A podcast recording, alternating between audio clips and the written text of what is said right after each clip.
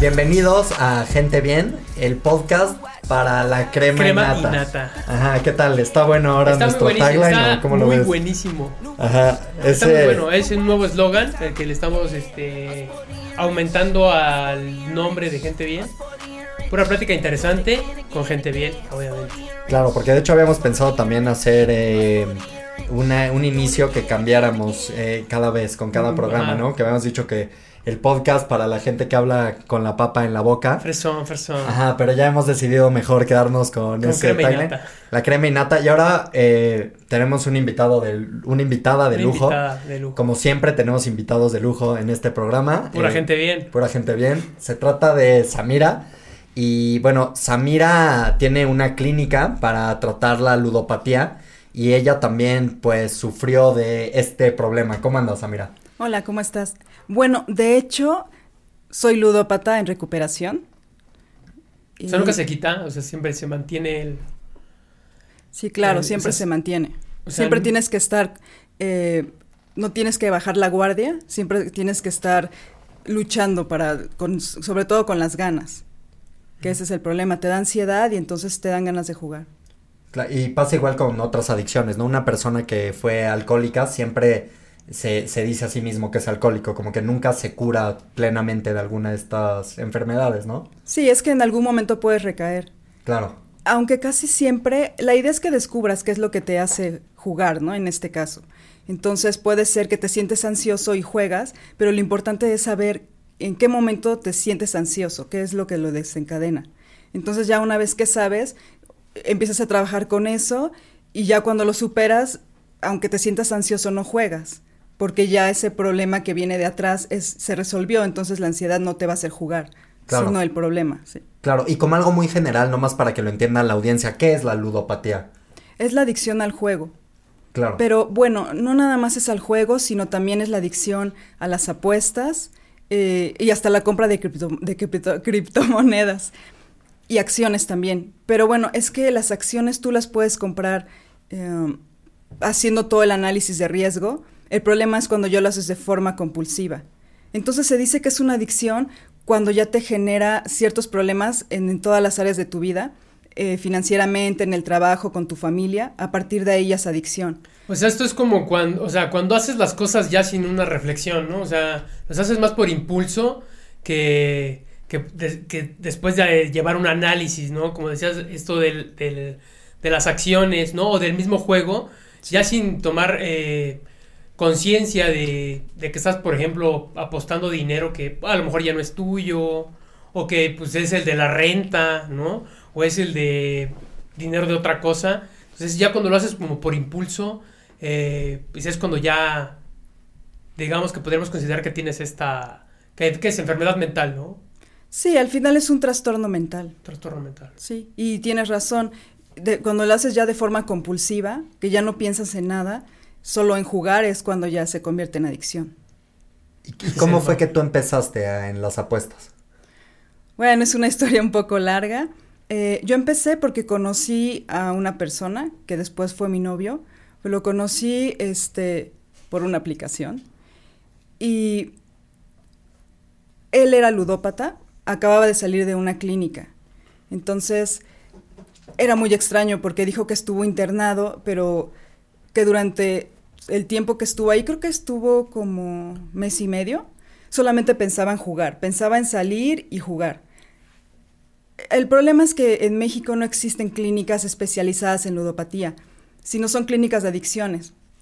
Entonces, ¿estás de acuerdo que llegas a una clínica eh, y eres alcohólico o drogadicto y lo primero que hacen es limpiarte? Pero aquí, ¿cómo limpias a un ludópata? Sí. No hay medicamento, no hay nada. Entonces, pues, no sé, limpian al adicto, al, este, alcohólico, al drogadicto, le dan terapia psicológica, eh, terapia con caballos, y en cambio él llegó y solamente eran pláticas en grupo, no había nadie que contara su experiencia porque es muy importante estar en un grupo que te entiende, que ha vivido lo mismo que tú. Y él no tenía eso. Él, él estaba al lado de un alcohólico que decía cómo el alcohol destruyó su vida y pues sí sirve que escuches esa historia, pero no es lo mismo. Porque al final no es el mismo tipo de ¿Y ¿Tú cuando lo conociste, o sea, ya sabías que él tenía este problema? O? No, claro que no, obviamente al inicio no me contó nada. Al inicio nada más era, eh, pues no sé, salimos y ya después de, de unos días o no más, como unas semanas, me dijo, yo voy saliendo de una clínica de ludopatía, estuve mes y medio, ahorita estoy viviendo con mi hermana porque pues no tengo trabajo, eh, no te, obviamente no tengo dinero, no tengo dónde vivir pero ya sabes, ¿no? Se la pasaba todo el tiempo diciéndome cosas como, sufro mucho porque estoy en, viviendo con, con mi hermana. El papel de Sí, claro. Aunque, bueno, en parte tenía razón, pero sí lo exageraba, ¿no? De estoy viviendo con mi hermana porque no tengo dónde vivir y mi hermana me trata mal. Pero pues no lo trataba mal, solo le exigía que buscara un trabajo, eso no es tratarlo mal, ¿no? Y obviamente sí tenía techo y comida, pero si quería algo más, pues tenía que conseguir un trabajo. No era que su hermana le iba a seguir pagando su vicio o cualquier cosa así. Entonces él empezó a pedirle dinero prestado a los conocidos que tenía y pues no, los, no lo usaba para comprarse algo, sino para jugar. Yo no sabía eso. Yo nada más... nunca había dejado de apostar, él lo seguía haciendo saliendo de la clínica. Salió de la clínica y lo primero que hizo fue jugar. Eso después me lo confesó, yo, yo no sabía. ¿Cuánto eh, tiempo después? Pues cuando yo ya casi me volvía también como él. Pero llevabas ya años con esta, él, o cuánto tiempo llevabas, porque a mí también se me hace cañón eso que puede lograr hacer un adicto que te puede ocultar algo totalmente estructural de su vida durante muchísimo tiempo. No sé cuánto tiempo te ocultó esto. No, no fue tanto, fue menos de un año. Ok. Pero es porque al final, te digo, me contaba todo lo que sufría, todo lo que le pasaba, cómo había perdido este a su ex esposa. Bueno, ella, había buscado divorciarse de él. También sus hijos ya no lo querían porque pues no les pagaba la escuela. Entonces ellos los habían sacado de la escuela y este y no, bueno, su mamá al principio les empezó a pagar la colegiatura, pero después ya no le alcanzaba. Su hermana le dejó de prestar y lo único que para lo que le alcanzaba era techo y comida y ya. Entonces le hablaba por teléfono, llorando, diciéndole que los niños no podían ir a la escuela por su culpa. Entonces yo me enteraba de todo eso, él me contaba, me contaba este, de sus hijos, de su hermana, y en algún momento, pues, no sé, por compasión, yo creo, eh, le dije que se viviera a vivir con nosotros, con mi hijo y conmigo. Y fue un error, creo que fue de las peores cosas que pude haber hecho, porque pues me robaba, me empezó a robar. La renta la pagábamos nosotros en efectivo, entonces yo sacaba el dinero, según yo lo guardaba, pero sí, y al final, cuando ya iba a pagarlo, el dinero había desaparecido. Entonces, la primera vez que me pasó, pues sí, le reclamé y él lo reconoció y pues le dije, no, no podemos seguir viviendo juntos, te vas, ¿no? Y pues sí, se fue pero después me marcó, me pidió perdón y me dijo que no lo iba a volver a hacer y que no lo hacía porque fuera un ratero, sino era porque estaba enfermo y ya, dices, bueno, pues pobre, ¿no? Al final sí, no lo, no lo hizo como para eh, fastidiar, sino pues está enfermo, necesita Pero ahí tú todavía no tenías contacto con el juego. No, todavía no, no, pues apenas... Pues nada más, nada más pues él era tu novio, ya era tu novio, ¿no? O sea, y se querían y nada más, y intentabas entender su, su enfermedad, pero tú todavía no te aventurabas a, jugar. No, todavía no, no. De hecho, se me hacía como un poco tonto que una persona se volviera adicta al juego. Es como, tenías ganas de jugar, pues no juegues, ¿no? O sea, tú lo ves así. Pero, no sé, ya después te digo, me, me estuvo robando, este, me robó como dos veces y, no sé, yo por tonta lo perdonaba. Mm, bueno, no por tonta, sino pues piensas eso, ¿no? De pobre, no, no y que va a cambiar y... Claro, porque eso lo jura, que va a cambiar y que ya no lo va a hacer. Entonces en la clínica, cuando salió, le dieron a su padrino y su obligación era cada semana conectarse con él y hablar por teléfono y entonces ahí decirle cómo se sentía y demás y también buscar un grupo de apoyo. Es muy difícil en México tener, bueno, encontrar grupos de apoyo para jugadores. Sí, sí existe jugadores anónimos, pero bueno, en aquel entonces había muy poquitos eh, grupos en, el, país, ¿no? Y aquí donde vivíamos, estábamos nosotros en Lucan, no había ninguno. Entonces él se iba hasta Polanco, ahí tampoco había, pero había uno de Alcohólicos Anónimos y, y su padrino le dijo, pues puedes ir a ese, no es lo mismo, pero ayuda, ¿no? Entonces él empezó a ir cada semana, pero después de como tres veces me dijo, yo ya no puedo seguir yendo al grupo porque se la pasan llorando y contando su historia y entonces es muy deprimente para mí estar ahí, este, pues ya mejor no voy a ir. Y entonces cada semana le hablaba por teléfono a su padrino. Y después ya también me dijo, ya, ya no le voy a hablar a mi padrino, pues porque me siento mal, siempre me regaña, este, porque le digo que quiero jugar, y dejó de también de hablar con él. Y ya, se supone que quedó que él iba a buscar trabajo, porque te digo, otra vez le empezó a hablar su ex para decirle que no tiene dinero, que los niños, la escuela, y ahí voy, ¿no? Le di mi tarjeta de crédito para que él fuera a pagar la colegiatura, pagó la mitad de los meses que debía y la otra mitad lo gastó en el casino. No, güey. Sí. ¿Y a los niños qué les pasó después de eso? O sea, los corrieron de la escuela. Porque Sí, este claro, los corrieron. De hecho, los corrieron, bueno, no, no, no para siempre. Perdieron creo que dos meses, una cosa así. Y este, porque también ella le hablaba diciéndole que ya los habían corrido y no era tan real, o sea, solo era como para presionarlo.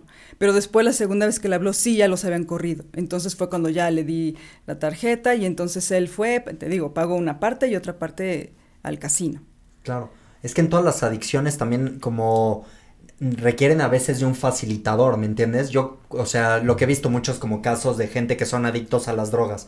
En el momento en el que les quitan absolutamente todo, es cuando ya tienen que rehabilitarse porque ya no tienen a quién seguirle quitando dinero para poder seguir man manteniendo su vicio. O sea, se me hace cañón como las similitudes que tienen y los patrones que tienen todas las adicciones. Sí, pero ojalá fuera como lo dices. Ajá. Eh, por, por, ejemplo, en la clínica les decían que todo su dinero lo tenía, lo tenían que tener, no sé, en una cuenta y no tenían que tener las claves, alguien se los tenía que manejar. Como dices, ya llega un momento en el que no tienen acceso a, a su propio dinero, eh, pero siempre hay forma de conseguirlo. No creas que se queda ahí. Buscan, buscan, empiezan a pedir prestado, empiezan a robar, o sea, siempre hay una forma. Y aparte el casino te ayuda. Oye, bueno. ¿y de ahí cómo llega pues ya tu decisión a, a jugar. A, a, probar. Pues el problema fue que, te digo, seguía robando y, yo sentía pues feo por su familia, por él, porque de repente salía a buscar trabajo, ¿no? Entonces, ¿cómo llego al lugar? Pues ahí va, ¿no? A la mensa, prestarle la tarjeta para que pudiera pagar Uber y demás cosas. Y otra vez él seguía jugando. Llegó un momento en el que, ya no quiero entrar en detalles, pero topó las tarjetas, entonces yo pedí un préstamo, eh, igual bancario, y con ese pagué todas las tarjetas, que al final de nada sirvió porque se las volvió a topar, ¿no?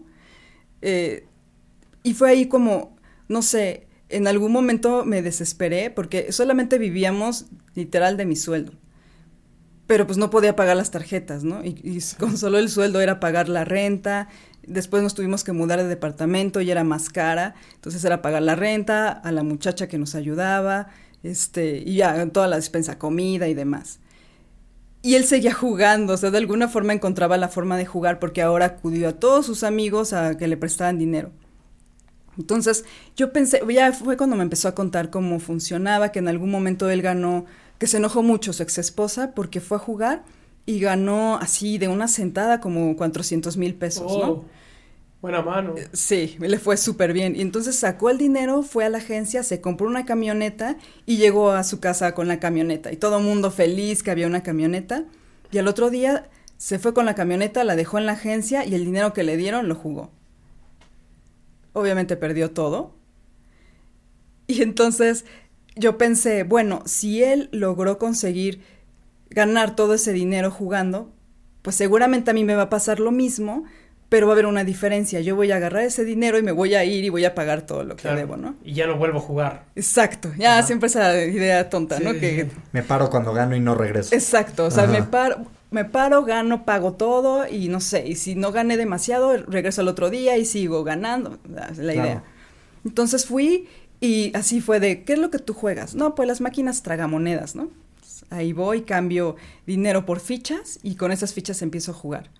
Habré jugado como mil pesos y no gané nada. Entonces era de, a ver, ¿cuál es la máquina que gana? Y, y me decía, pues es que no, no existe una Suerte. máquina que gana. Ajá, es suerte. Sigo jugando. Jugué otro poquito más y después me aburrí. La verdad es que yo no le encontré chiste. Yo no sé cómo hay tanta gente ahí jugando. Yo no le vi el chiste, ¿no? Y dije, bueno, necesito de verdad jugar para sacar dinero. Y empecé a ver toda, no sé, empecé a ver las demás mesas, que era lo que había. Estaba la ruleta, estaban los dados, y encontré Blackjack. Y dije, de aquí soy, ¿no? Entonces ya, ya sabes. ¿Ya sabías jugar? No, no sabía jugar, pero se me hizo como muy emocionante, ¿no? Y ya decidí empezar a buscar en internet y aprendí a jugar bien, todas las estrategias, empecé a aprender a contar así, toda feliz. Y llego y la primera, el, la primera mano gano, ¿no? Entonces sigue pasando. Ahí se llama zapato, que es donde metes así diferentes mazos, seis, ocho. Y ganaba, casi siempre ganaba, pero ganaba poquito, ¿no? Entonces esa emoción de que habías ganado, ese es el problema. Esa emoción de que habías ganado hacía que empezar a apostar más. Entonces, así te voy a decir, no recuerdo bien las cifras, pero metía mil pesos y sacaba cinco mil. Yo muy feliz me iba con esos cinco mil, este, compraba la despensa ese día, le pagaba a la muchacha y demás, ¿no? Y al otro día igual regresaba, pero ya no ya no era la misma emoción ganaba, pero era de, pues volví a ganar lo mismo. Que ya es muy poquito, ¿no? Ajá, eso sí. Y aparte es de, si ya gané cinco mil con mil pesos, pues les voy a meter esos cinco mil y seguro voy a llegar a veinte mil, ¿no? Entonces empezaba a jugar, a veces sí llegaba a esos veinte mil, a veces perdía. Pero bueno, había, no sé, si había metido cinco mil y llegaba a veinte mil y empezaba, o sea, la misma avaricia, ¿no? De, pues voy a seguir. Bueno, al inicio crees que es avaricia, después entiendes que no. Entonces seguía jugando, pero ya, ya decía, mi tope son diez si empiezo a bajar y llego a 10, me voy. Entonces llegaba a 10 y me iba y con eso pagaba todo y así, ¿no? Aquí el problema es que llega un momento en el que no te das cuenta cuándo deja de ser juego, cuándo deja de ser una actividad divertida y, y, cuando se convierte en una adicción. Claro, en mi caso yo no lo veía tanto por diversión, sino como por necesidad de conseguir ese dinero, ¿no? Pero de todas formas, o sea, de, de inicio es Tal cual vas poquito dinero, un tiempo determinado y, ya. Pero después esa emoción que, que tuviste la primera vez que ganaste, la quieres volver a repetir. Y la repites con más tiempo, más dinero. Entonces imagínate, cada vez es más dinero el que estás apostando, la mayoría de las veces pierdes. Es mentira eso de que el casino siempre gana. Sí tienes probabilidad de ganar, sí ganas, el problema es que no paras ganas el dinero y todo eso que ganaste lo vuelves a meter y lo vuelves a meter. Llega un punto en el que el dinero pierde valor. El dinero ya lo ves como fichas. Ya nada más te la emoción. Claro, después ya lo único que te importa es esa emoción, esa dopamina que genera cada vez que ganas. Pero aparte, la primera vez que ganas, me imagino la emoción es más fuerte que en cualquier otra ocasión. es que, bueno, la gente que también que consume drogas, la primera vez que consumen una droga fuerte, como tu cuerpo no está acostumbrado a esa droga, este, cuando lo consumes, sí, te sientes drogadicísimo. Como el primer gol. Exacto, ajá. Y después conforme lo sigues haciendo, siempre estás buscando ese high y nunca lo vuelves a obtener, ni aunque te drogues. No sé si también pasará con las apuestas. Sí, claro. Y mira, tal cual, iba a poner el ejemplo de la lotería, pero tal cual es el primer gol. El primer gol es de wow, meten un segundo gol y también se te hace, no, igual se te sigue haciendo wow. pero como que... Ajá. Pero ya el tercero, cuarto es de qué padre, qué bien juegan, pero es hasta no sé, hasta ya no lo ves como tan emocionante, ya esperas que acabe el partido para que venga otro y, veas ese primer gol. Y aún así, ese, ese primer gol del otro partido ya no es tan emocionante, ¿no? O sea, ya necesitas a lo mejor otro juego o estar viendo dos juegos a la vez, ya necesitas mayor cantidad para esa emoción. Lo que te decía igual con la lotería, la primera vez que ganas la lotería, imagínate lo que has de sentir, ¿no? Es así, wow, lo mejor que me puede pasar. Pero si siempre estás gana y gana la lotería, o sea, igual sientes, la, sientes emoción, pero es que no es lo mismo. Te da emoción, pero ya no tanta. Entonces a lo mejor ahora empiezas a jugar también melate y empiezas a jugar todo lo que existe. Cuando logras que te bese tu crush, güey. Ya, ah. ya en la segunda o tercera vez es ya, ya, morra, ya tengo otro crush, creo. Ya, tengo otro crush, con permiso. Está bueno. Pero sí, ese es el problema. Pero entonces la primera vez fuiste con él, él más o menos te dijo, yo juego aquí, no te gustó, buscaste... Porque no gané. Pero y él siempre hacía maquinitas. Siempre, y, siempre. Y, él previo a que tuviera esta adicción, él tenía una carrera, eh, había sido un tipo exitoso, había estudiado algo o, o siempre fue un desastre o había sido un tipo exitoso que de repente le cayó esta maldición y todo y perdió todo. No, no, no sé, es es muy gracioso todo esto, pero él decía que era chef, ¿no? Oh, wow. Entonces ya sabes, el chef francés, ¿no? Y como físicamente pues estaba gordito y no, bueno, ¿sabes? ves a alguien gordito y dice que es chef y ¿Le realmente es francés, dices, wow, seguro es el, meco- el mejor bigote chef. así retorcido. Nah, no tenía bigote. pero, pero sí, y de verdad yo juraba que era chef, ¿no? Entonces, como yo trabajaba y él no, un día le dije, oye, este, pues haz de comer, ¿no? Y aparte, como eres chef, dime qué compro y seguro vas a hacer así como la cena. Bueno, ya llego de, de trabajar, le digo, oye, ¿qué hiciste de comer? Molletes. Casi, casi, ¿no? Y entonces eh, ya lo pruebo y todo, y le, y le digo, oye, pero, o sea, no hiciste nada guau siendo chef francés. Y tampoco tiene tan buen sabor, o sea, no, no quiero que pienses mal ¿Qué de era mí, lo que pero había hecho de comer? Es que no me acuerdo, era carne Ajá. con algo. Ah, sí, órale. Sí, Carne- o sea, no carnita era- asada con eh, arroz. Casi, Ajá. casi, o sea. No estaba nada elaborado. Sí, sí, no, ¿Ya ¿Había nada. estudiado algo de gastronomía o...? por- Pues eso decía él. Ya después me enteré que hasta en eso mentía, ¿no? O sea, creo que él había terminado algo equivalente a la secundaria con, no sé, algo técnico de, de no me acuerdo cómo se llamaba, pero algo técnico igual de, de cocina. Ahí en Francia estuvo trabajando literal de pinche, lavando los trastes y sí, Ajá. nada más. De y- ratatouille. Ajá, no, No, ni eso. Sí, el él, él sí era Ajá, chef. es el... Ajá, Sí, sí, sí. chef pequeño. Ya Ajá. llegó, llegó aquí a México y este, Pero su familia tenía dinero o cómo fue No. que, a- que a él le, que a él le nació, cómo él entró a este a esta adicción. No, no sé tanto. La, Ah. la verdad es que Pero, todas esas cosas. pero, pero también él con su exmujer, él también la había engañado. No sé si tú algún día conociste a esta, a, esta mujer con los hijos. No, pero aparte, espera, es, esta, eh, tuvo una, ah, la primera esposa, este, con ella tuvo dos niños. Después la dejó porque conocía a otra y se fue a vivir con la otra y con ella no tuvo hijos, pero pues su, su familia era muy grande. Este, bueno, la familia de ella y él mantenía a todo mundo, o sea, mantenía al papá, luego se trajeron a los hermanos, o sea, como eran cubanos, entonces Ajá. todos se querían salir y él Y él, "Vénganse Ajá, pa' los acá". traía todos, los mantenía todos.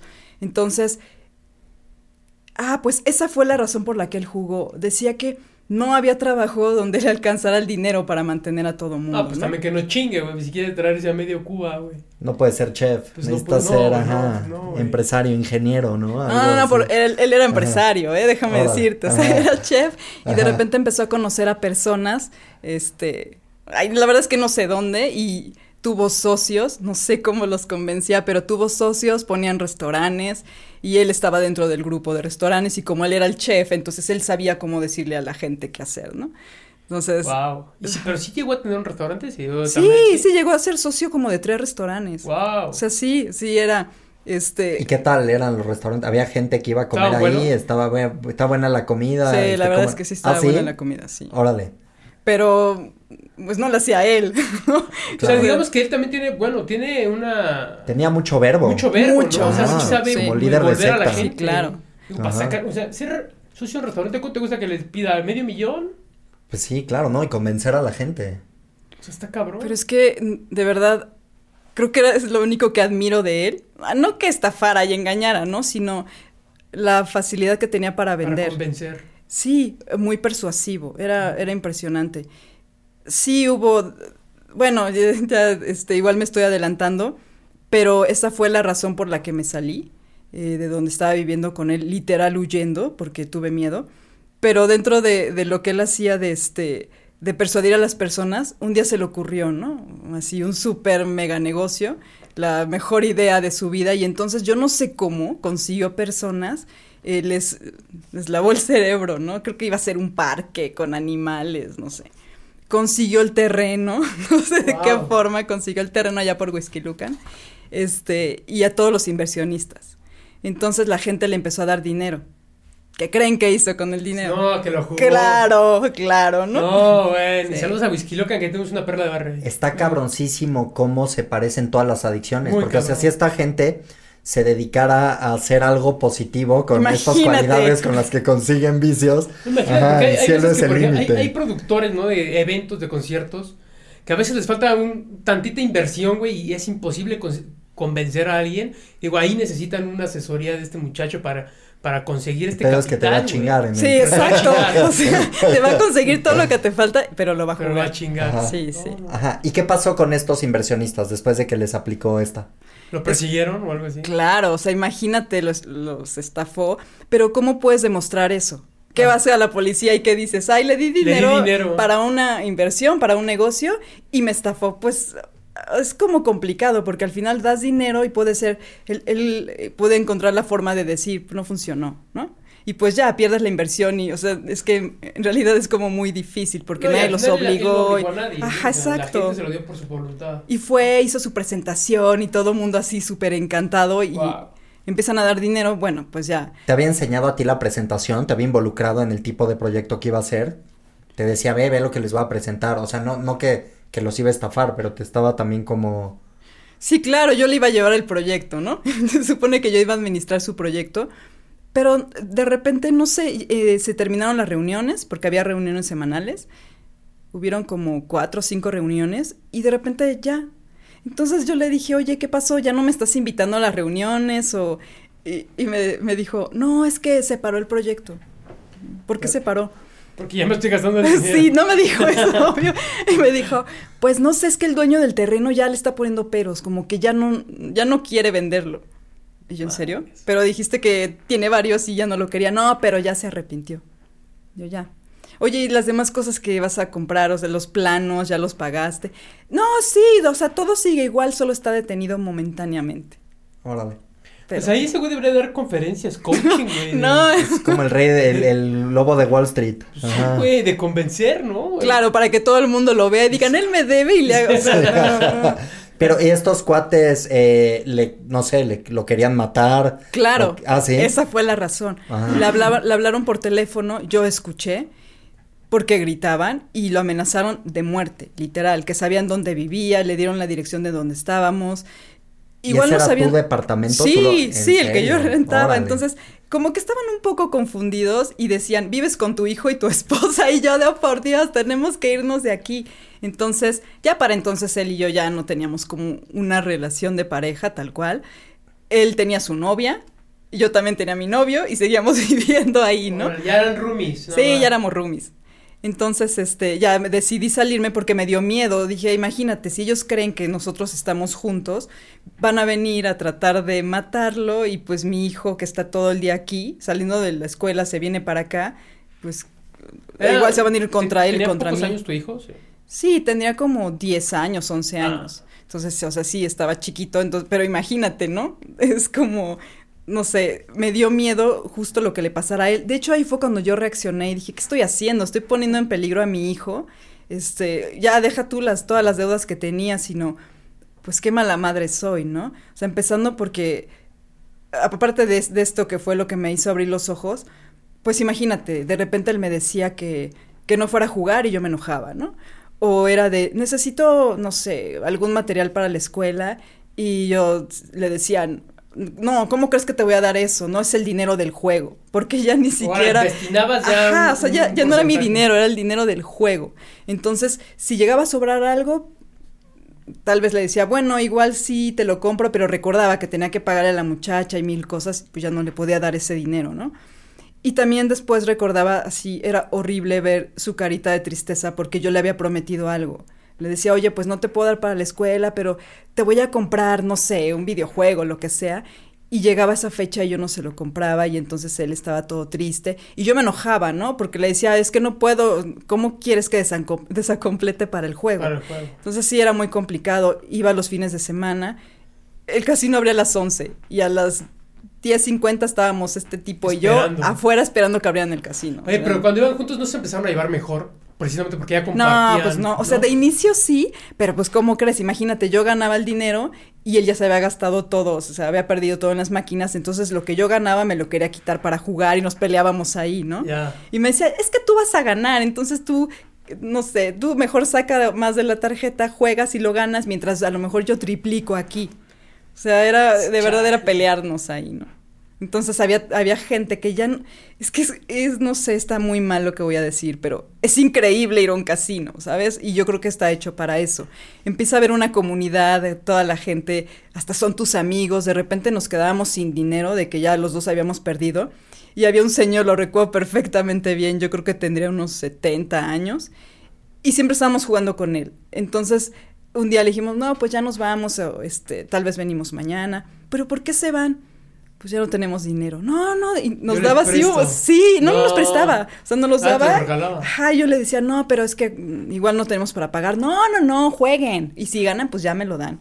Y Qué si chido. perdemos, pues ya ni modo. Entonces, O sea, Órale. qué chido, pero qué heavy, ¿no? Pues O sí, sea, claro. Llegar a ese punto de convivencia, está cabrón. Pero también es cañón eso, que es como un lugar muy estimulante y es como un club social donde puedes conocer gente. Exacto. También el casino te facilita como cosas, no sé, que la comida sea muy barata ahí, por ejemplo, que el alcohol sea, que haya como otros incentivos para que te Para que quedes te ahí quedes. más tiempo. No, este, bueno. Te regalaban la comida, ¿no? O sea, Sí, eh, te regalaban la comida, este, y aparte de eso tenías derecho a dos tragos gratis, ¿no? Entonces, pues ya de ahí te seguías y ya después estabas todo ebrio Sí. jugando, sí. Fíjate que yo conozco uno, digo, seguramente el al que tú ibas a ser más fresa, pero yo eh, tenía un amigo que iba mucho al del Frontón México, no lo ¿no? Ahí en el Monumento a la Revolución. Digo, seguramente después eso ya no a dejar pasar porque yo iba a cenar gratis, güey, mientras mi amigo jugaba. Sí. Pues me decía, güey, pues venme, venme a acompañar, güey. Pues total, a mí me regalan la comida, pues come tú mientras yo juego, güey. Entonces yo nada más iba a cenar, la neta, yo no jugaba. Pues yo lo veía, decía, no, sí, en la que sigue, sigue, pero yo sabía, pues yo iba a cenar. Entonces, si es eso, ¿no? Te, te, te motivan a que te quedes, pues porque te dan esos regalitos de comida, chupe. ¿no? Y es muy estimulante. Yo he ido a Las Vegas y, pues, no sé, es un lugar que, no, se- en teoría le ponen hasta oxígeno al casino, no ves relojes para que no sepas qué hora es, están Wow. 24 horas, las luces, ves gente ganando por acá. Hay mesas, de- guapa, ¿no? hay, hay mesas de apuestas en Las Vegas donde es más caro la, la ficha o lo mínimo que puedes apostar porque hay una chica bailando a la No. mitad de la mesa, neta. Hay varios así, ¿Y entonces... pues, llegaste a apostar ahí?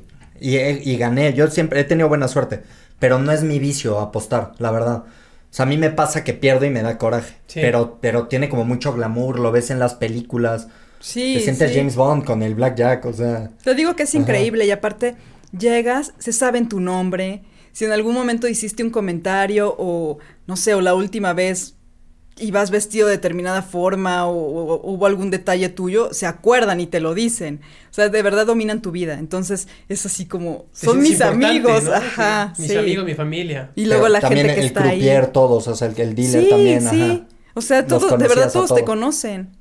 Eh, eh, Yo Wow. creo que eso es lo que hace que te sientas mejor, ¿no? Órale, ya quiero ir. No, no, no. Sí. No, no mames, no, no. No, sí está. Oye, aparte, pues bueno, adentro, adentro también creo que hay cajeros, ¿no? Y, Sí, Digo, hay un saque, cajero. saque, saque. Sí, hay, hay un cajero, pero de todas formas, eh, claro, siempre, siempre encuentras la manera de jugar. Entonces hay gente que se queda sin dinero y que casi lleva, no te presta. sí, te presta, pero no nada más te presta, es como si fuera una casa de empeño. Ah, Empiezas a llevar joyas. Hay una persona que llevó las escrituras de su casa. Yo no lo creía. yo no creía no que eso pasa, no pero te juro que pasa. Entonces, pues es horrible, ¿no? Esa persona, yo no sé si al final lo recuperó o no. Yo no sé si pudo ir dando los pagos. Yo ya, me fui antes de eso, ¿no? Pero Y en el tiempo en el que tú estuviste ahí, esta es una historia de horror, pero conociste a otras historias de horror de la gente que estaba ahí en el ambiente, que también claramente tenían una adicción, estaban perdiendo todo por esto. Sí, cosas buenas y malas. Eh, Primero te voy a contar lo bueno. Había un tipo que iba todos los viernes a jugar, pero era profesional, ¿no? Entonces él iba, so- él solamente jugaba a Texas. Iba, metía, no sé, una gran cantidad de dinero, ganaba y se iba. Y vivía de eso. O sea, él Wow. pagaba su renta, comía y todo de eso. Sí había veces en las que perdía, y perdía todo, y, y pues ni modo, ¿no? Tenía como su reserva. Pero él iba todos los viernes. pero tenía un control, digamos, él. O sea, no, ya no se excedía del, de, digamos, su presupuesto. A tiempo. veces sí, a veces no. Y es que ese es el, el problema de un ludópata. Tú podrías pensar, bueno, como soy ludópata profesional, jugador profesional, más bien al revés, como soy jugador profesional, no soy ludópata, ludópata. porque sé medir, tengo mis límites. Pero al final eres un jugador en riesgo y muchas veces sí caes en la ludopatía. Porque imagínate, de repente si vives de eso y pierdes todo, Claro. pues vas a jugar más, ¿no? Eso, o si ganas y de repente quieres comprarte alguna otra cosa, juegas más.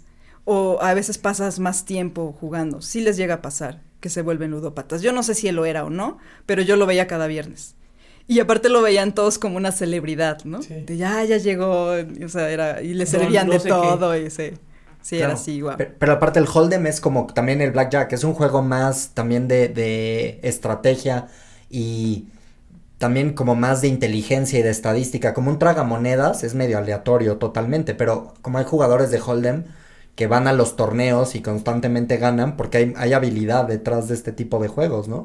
Sí, sí, sí hay habilidad, pero también es mucho de, ay, no sé cómo decir si inteligencia emocional o, ¿sabes? Porque la primera vez que yo fui a jugar, también llegué a jugar Texas, pero la primera vez que fui, yo sí aposté, pues medio alto, ¿no? Pon tú, metí 10 mil pesos. Entonces de esos 10 mil, yo sabía que yo iba a ganar. Había gente que metía 50 mil y demás, pero yo sabía que iba a ganar porque como yo era nueva, fingí que no sabía, ¿no? Entonces llegaba, me repartieron las cartas y yo así como si estuviera emocionada y ya empezaban a, a dar la, la siguiente y, y yo empezaba a apostar cada vez más y, y después como que me dio miedo y, ¿sabes? Y al final pues como pensaron que yo no traía nada, pues todo el mundo apostó un montón y pues yo traía así, este... Órale. O sea, y se La actriz, entonces, ¿eh? pues, sí, pero pues, pero solo Sí. fue una vez, porque ya después ya sabían quién era, ¿no? Y todos los demás leen la cara de, de los que están jugando. Sí, claro. Entonces así, según unos llegan y apuestan mucho como si trajeran así las cartas, pero pues se los quedan viendo y es de, no, no trae nada, ¿no? Pero literal, se te quedan viendo así como si a los ojos y casi se te meten en, la cara. En el barrio sería, te chacalean, güey. o sea, Sí. te- Por eso en los torneos luego llegan- llevan gafas Sí. para que no andes Exacto. poniendo. Ajá. Yo una vez jugué con un, un cuate con el que hacía un podcast y llevó a su contador. Y el contador nos puso una chinga, güey. O sea, neta, neta, impresionante. Y nos hizo meter una cantidad fuerte. Fuerte. güey. O sea, para mí, güey, todo Sí, sí, sí. relativo. No, para- es para esos Como güeyes, productor güey. audiovisual, güey. Creador de contenido. Ajá, exacto, ajá. Oye, y como un caso así de terror que hayas conocido el Sí. otro extremo. Sí, Ajá. había una señora que ella iba a jugar, este, ella iba a diferentes casinos. Ella jugaba casi todos los días, pero en distintos casinos. Y con ¿Cómo nosotros la señora? tendría como cerca de 60 años. Ah, ya grande. Y con nosotros iba miércoles y viernes, ¿no? Ajá. Pero ella estaba casada con un señor ya de cerca de 90 años, entonces ella se aburría mucho y lo que hacía era salir a jugar.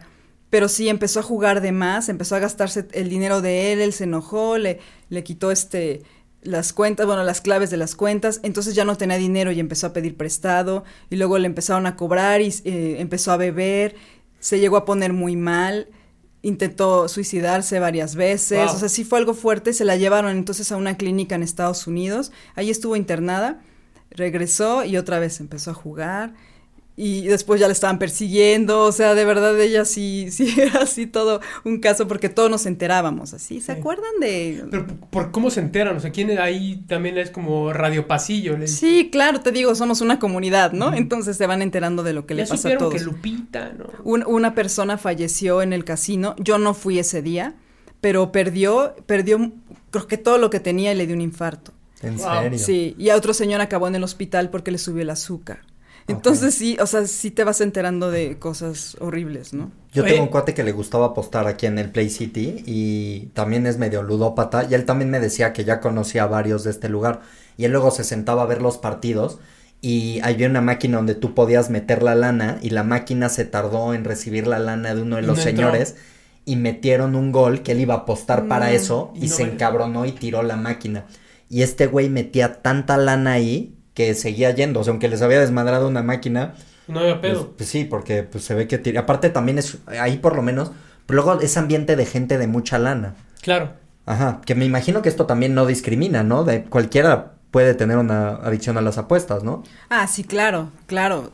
Te digo, para mí 10 mil pesos sí es mucho, no, no así, y yo sé que en realidad para otra persona es nada, pero hay personas que 10 mil pesos es algo que jamás podrían tener para jugar, ¿no? Entonces ves personas que con trabajo juntan mil pesos y van y juegan y esos mil pesos son lo que ganaron en el mes. O sea, de, n- ni siquiera importa si ganas poquito o ganas mucho. Es ¿cómo te vas ganando esta confianza pues del casino para que, o sea, tú te le acercas a, al casino a decir, préstenme, o, o hay alguien ahí como que está viendo y te dice, oye, te podemos dar una línea de crédito, ¿cómo, cómo Justo funciona? eso, así llegan y, oye, este, porque se nota cuando no tienes y estás ahí como nada más viendo, ¿no? Y tristecillo.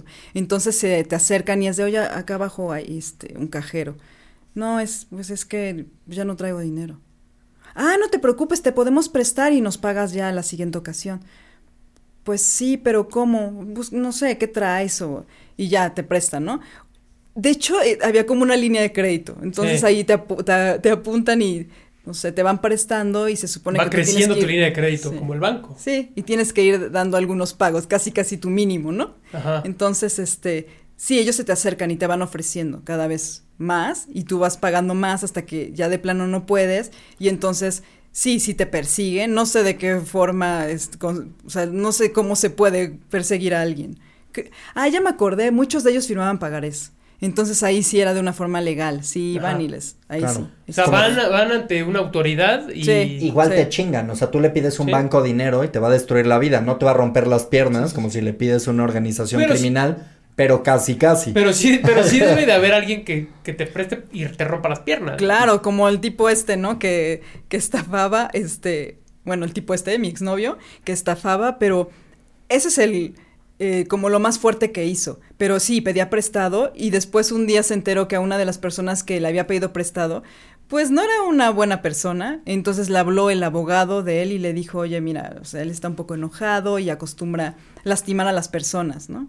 Wow. Entonces, yo te recomiendo que aunque sea le des una parte, ya hicieron como según su plan de pagos, y a veces le daba, a veces no.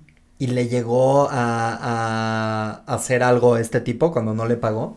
No, solo lo asustaba mucho. Porque aparte como él daba una dirección y otra, entonces era como un poco complicado, no, no sé cómo le hacía, ¿sabes? O sea, creo que daba la dirección de su hermana y luego ya no estaba ahí, después dio la de nosotros, pero como nos habíamos cambiado este de casa, en lo que consiguieron la otra, o sea, era a mí me tocó nada más que lo estuvieron persiguiendo un rato y ya después no supe si sí le hicieron algo o no. Claro.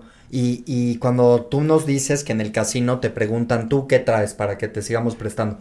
Y nos habías dicho que a- aceptaron las escrituras de una persona. Sí.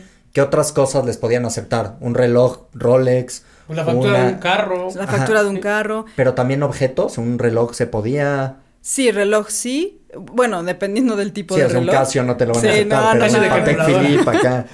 Cambiaste un. Rolex por un Casio, diría Shakira. Sí, no, pero aquí no, o sea, aquí sí, el Casio no.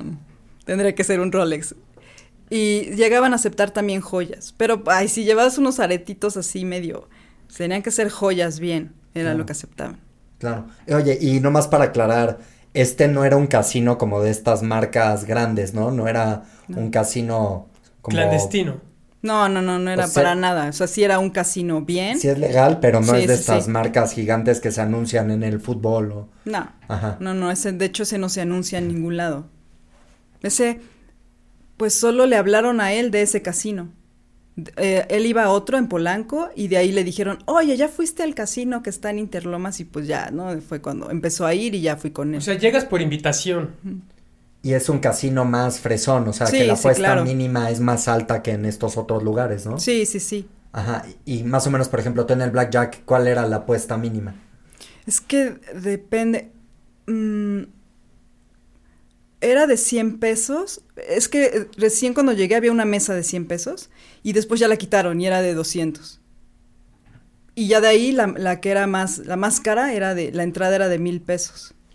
Pero pues se te va muy rápido. O sea, imagínate, la primera ronda apuestas mil, lo pierdes y sigues apostando otros mil, doblas y son dos mil, rapidísimo se te va el dinero. Claro. Oye, ¿cuánto fue tu apuesta máxima? Así, lo más que apostaste en una mano. Ah, bueno, en una mano, yo nunca me fui, según yo, para no perder tanto dinero, nunca me fui a las mesas donde apostabas mucho, ¿no? Creo que lo más que llegué a apostar y doblando fue una vez 10 mil pesos. Eso fue lo más, ¿no? Sí. Y si ganabas, ¿te arrepentías de que no habías metido más? De que ya la doblas y las dos les atinas, este, porque Sí, en sí, el sí. Blackjack te salen, por ejemplo, dos haces y puedes separar la apuesta y luego te salen Ajá, sí, y puedes... ajá, dos sí, diez sí, sí, o ajá, con el equivalente, ya sí, y puedes 21 en los meterle dos. mucho más varo. Claro, y luego, no sé, ¿qué te pasa? Le debería haber puesto 20 mil. ¿No te pasaba? Sí, claro. Pero después ya no nada más era que estabas en un lugar, ¿sabes? Sino como que ya ocupabas más lugares. Era, algunos había para ocho personas. Entonces, si yo estaba sola, pues agarraba otros lugares y jugaba tres manos. O sea, sí llega un momento en el que ya no te basta uno, ¿no? Pierdes y es algunas manos las ganas, otras las pierdes y es como, debí de haber metido más en esta, pero si hubiera metido más en la otra hubiera perdido, pero seguro compensaba, o sea, es como... Sí, sí es horrible, la verdad. En el momento no, es muy divertido, ¿no? ya, cuando, sales el recuento de los daños es ahí donde te das cuenta. ¿Cuánto tiempo duró esta etapa tuya de juego?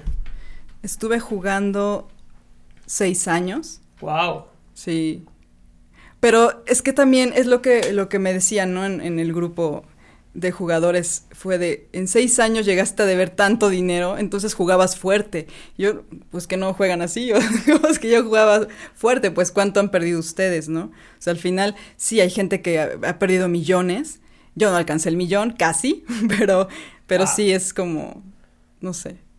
Es que, es que es un barril sin fondo. Yo tengo un conocido que su papá apostaba tanto en Las Vegas que lo invitaban a él y a su familia, o sea, en primera clase. en la habitación. Todo, todo, a toda la familia le pagaban los shows, nomás para que este señor se fuera a sentar como en las mesas de high rollers. Es que no tiene fondo esto. O sea, mm. cualquier otro vicio hay un límite sí, sí, sí. de cuánta cocaína se puede meter un señor. Cuánta marihuana te fumaste, lo que sea. Y ¿Cuánto bebes? Ajá, exacto. O sea, tu hígado no puede procesar tanto. y aparte los pomos tienen un límite de te duermes, güey, y te duermes, aparte. Aunque te estés tomando el petrush, lo que sea, hay un límite de cuánto vale el pomo. Aquí es el cielo es el límite. Sí, sí, sí. Ajá. Sí, sí, es horrible y es peor que la droga, ¿no? Porque al final, bueno, de hecho sí hay estudios que es peor que la droga. Ajá. Justo, yo creo que tiene que ver mucho lo que dices, ¿no? Que no tiene fondo. Ajá. Eso, y, bueno, al final la dopamina hace, yo no sabía, después ya me enteré que cómo la, la dopamina hace que cambie tu estructura, este, tus conexiones neuronales. Entonces, sí está horrible, porque para que dejes de jugar ahora tienes que volver a, a, cómo estaba tu estructura anterior. Entonces te afecta el prefrontal, que es como esa parte que, que tienen afectada los niños con TDA entonces eso hace que no controles tus impulsos. Ya no hay forma de que lo controles, solo quieres jugar, jugar, jugar, pero también como ya no controlas tus emociones, es que siempre, aunque hayas perdido poquito, al otro día sales llorando, sufriendo. Ah, al otro día porque te amaneces, ¿eh? O sea, ni siquiera te das cuenta. Y ya sales llorando y sufriendo y hasta con ganas de suicidarte por lo que perdiste, aunque no haya sido mucho. Entonces, sí, la verdad es que es un daño muy fuerte en el cerebro que yo creo que una droga también lo hace, pero como dices, paras, ¿no? Porque ya no te yo creo que esta, no la, como no la consideras, yo creo que es muy difícil que lo empieces a considerar como una adicción, ¿no? Como que dices, güey, pues no estoy tomando, no estoy fumando, no me estoy metiendo nada, pues no soy adicto, ¿no? No, no soy adicto, no tengo ningún vicio. Y te das cuenta muy tarde, tal vez, que bueno, estás teniendo ya un trastorno mental. Y entonces tú te diste cuenta de esto hasta que ahí lo amenazan de muerte.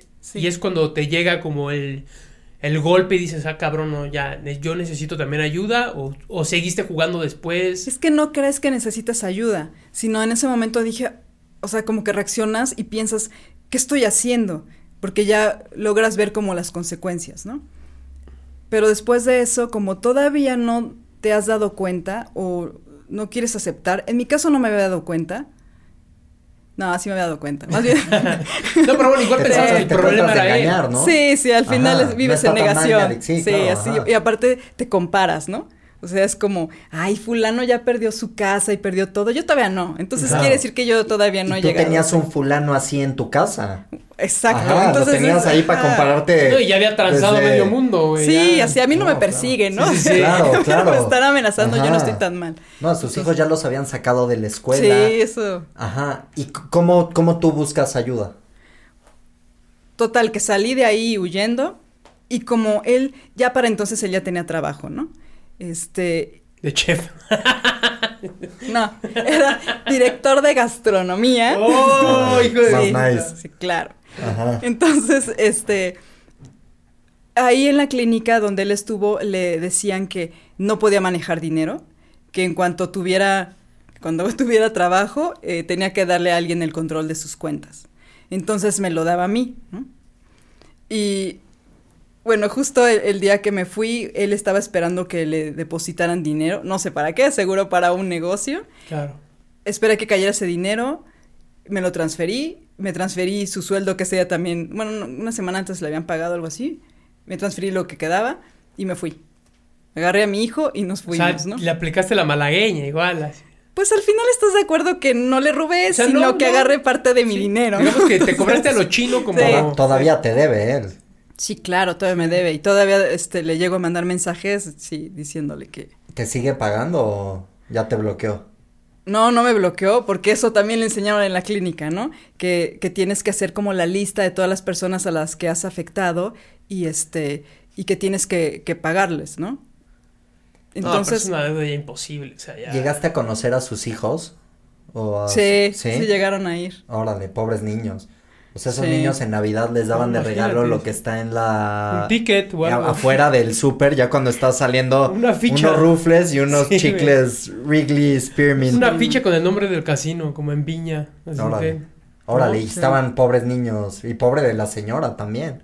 Que tienes hijos con un elemento así, porque, pues, bien que mal, cuando es solo tu, tu novio, pues no tienes estos vínculos de sangre por el resto de tu vida, pero ¿Tú no tienes hijos, hijos con, con un él? señor así. No, claro que no. No, ¿cómo crees? No. Es que no pero- te puedes deshacer de una persona así, o sea, no es, este ya no es tu ex, es Sí. el, el El padre papá, de tus sí. hijos, claro, ajá. Oye, pero entonces tú te transfieres todo ese varo y ¿qué haces? ¿Te vas? Sí, me voy. Eh, busqué un, bueno, uno de esos lugares donde puedes rentar los departamentos que son por día, generalmente para vacaciones, amueblado, ¿no? Entonces estuvimos ahí como dos semanas en lo que buscaba ya un departamento donde me alcanzara. Este, y, me- y nos fuimos para allá un rato porque pues yo seguí jugando. O sea, es- tenía ya esa, esa adicción, entonces seguí jugando hasta que ya no tenía dinero para, para pagar la renta. Que no perdí mi trabajo. Bueno, de hecho me cambié de trabajo porque pues ya, ya no vivía tan lejos, ¿no? Entonces, este... Pero el problema es que lo que yo ganaba pagaba los servicios del departamento, despensa y demás, pero no me alcanzaba para todo lo que debía. Entonces ya sabes, ¿no? Igual voy a jugar y seguramente duplico y eso nunca pasó. Entonces me salí de donde estábamos viviendo. Obviamente, pues mi hijo, ¿no? O sea, estaba triste, no estaba bien, él empezó a ir mal en la escuela. Y entonces su papá se dio cuenta de eso y, y pues se lo llevó. Y yo me fui a, me regresé a vivir con mis papás. Mis papás no sabían, pero pues de repente veían que había cosas mías que empezaban a desaparecer y también iba a visitar a mis hermanos y de repente desaparecían algunas de sus cosas, di- dinero. Y ahí es cuando se, dieron cuenta, ¿no? Que yo tenía un problema. La familia al final nunca te abandona, es tu familia. Igual se enojan, se decepcionan, pero no te abandonan. Sí. Igual tampoco tus amigos, los que realmente son tus amigos no te abandonan. Eh, el dinero viene y va, Claro. pero lo que jamás recuperas es el tiempo. Entonces, eso es lo triste, ¿no? Todo el tiempo que, que estuviste ahí jugando, eh, todo el tiempo que perdiste con tu familia, eso es lo, lo que es muy, muy triste. Pero bueno, al final es, es una adicción, ¿no? Oye, ¿y a dónde llegaste? O sea, ya cuando dijiste, bueno, ya, ya se dieron cuenta tus papás, entonces tú decides ahí ya, supongo que eh, buscar ayuda o algo así. Intento dejarlo, intento dejarlo por mis propios medios y ya, es de, ya no voy a ir a jugar, pero entonces es ahí cuando, es que te das cuenta y entiendes, ¿no? La adicción y es cuando de verdad entendí a, a mi exnovio de cómo él sí quería dejar de jugar, pero no podía. Bueno, aunque creo que él nunca quiso dejar de jugar, ¿no? Y yo sí, pero no podía, tenía esa ansiedad, nada más llegué a soñar con el juego, en verdad era horrible, pero no sabía qué hacer. Solo que eh, en algún momento, me acuerdo, cuando estaba con él, fumábamos los dos, ¿no? Entonces, él conocía a una persona que se llama Luis, Luis Guillén, que cuando nosotros intentamos dejar de fumar, él fue con él, eh, le daba terapia, hipnosis, y dejó de fumar. Entonces me dijo, oye, mira, en algún momento fui, ven conmigo. Entonces fui con él. La primera vez que fui, recuerdo perfecto que me fumé un cigarro antes de entrar a, la terapia. Estuve en la terapia y saliendo de ahí ya no quise fumar. Fui a alcanzar a mi novio, desayunamos y me dijo, oye, un cigarrito. Yo no, la verdad es que no se me antoja. ay sí, como acabas de salir de terapia, le dije, verdad no se me antoja. Y entonces estuve así una semana, una semana sin fumar, a la siguiente ya sentía como esa ansiedad, pero todavía no fumé, hasta la tercera ya volví a, caer, ¿no? Y entonces Luis me dijo, es que sabes qué, es un tratamiento, no puede ser una vez vienes y ya, son tres sesiones, tienes que cumplir las tres sesiones para que ya no fumes, ¿no? Pero obviamente no tenía dinero, entonces pues ya no cumplí las, las tres sesiones. Y recordé, recordé que había estado con Luis justo en el momento en el que me sentía muy mal por el juego, recordé esa sesión, esa sesión que tuve.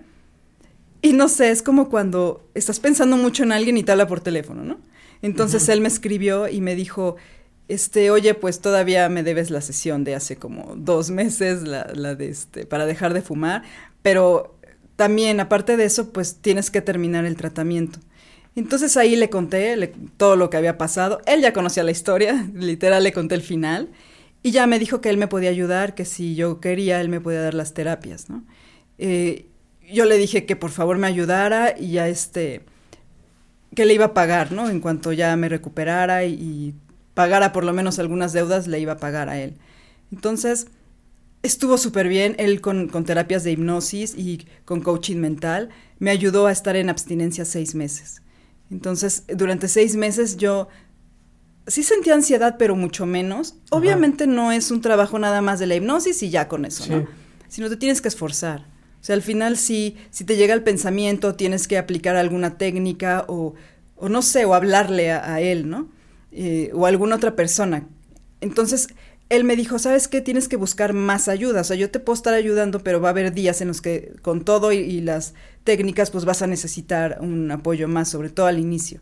Entonces empecé a ir a grupos, eh, al a un grupo de jugadores anónimos y, y sí, claro, es horrible estar escuchando la historia de la persona que acabó muy mal y, o sea, sí, sí está feo, pero en parte eso es lo que te ayuda mucho.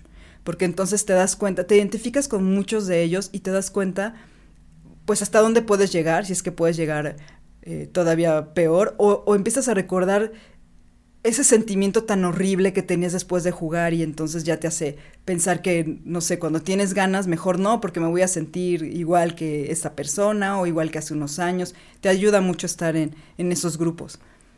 Después de eso, cuando yo ya, te digo, cumplí seis meses de, de abstinencia, dije, ok, ya no tengo ganas de jugar, ya no he ido a pisar un casino, pero todavía tienes como ese vacío que te dejó el juego, ¿no? Porque al final te llenaba algo y te lo quitan y, tienes un vacío.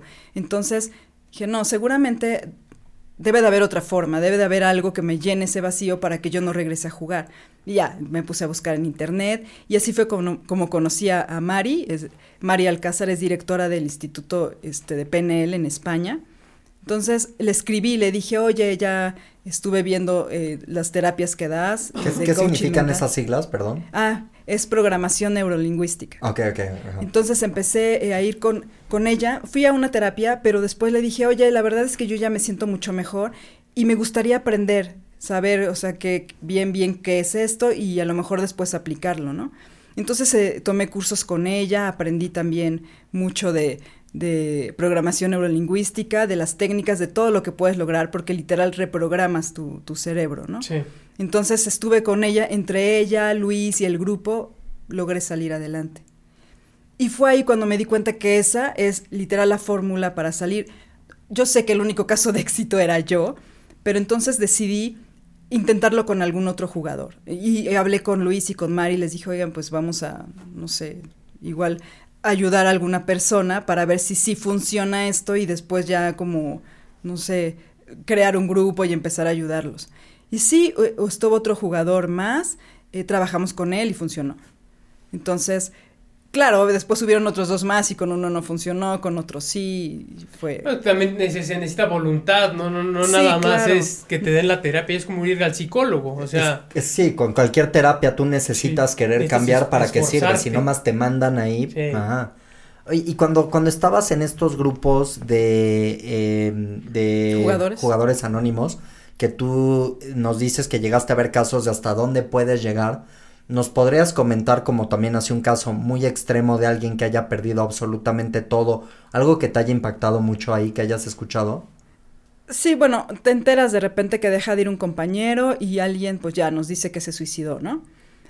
Pero está muy mal lo que voy a decir, pero es como que escuchabas muy seguido eso. Entonces ya no.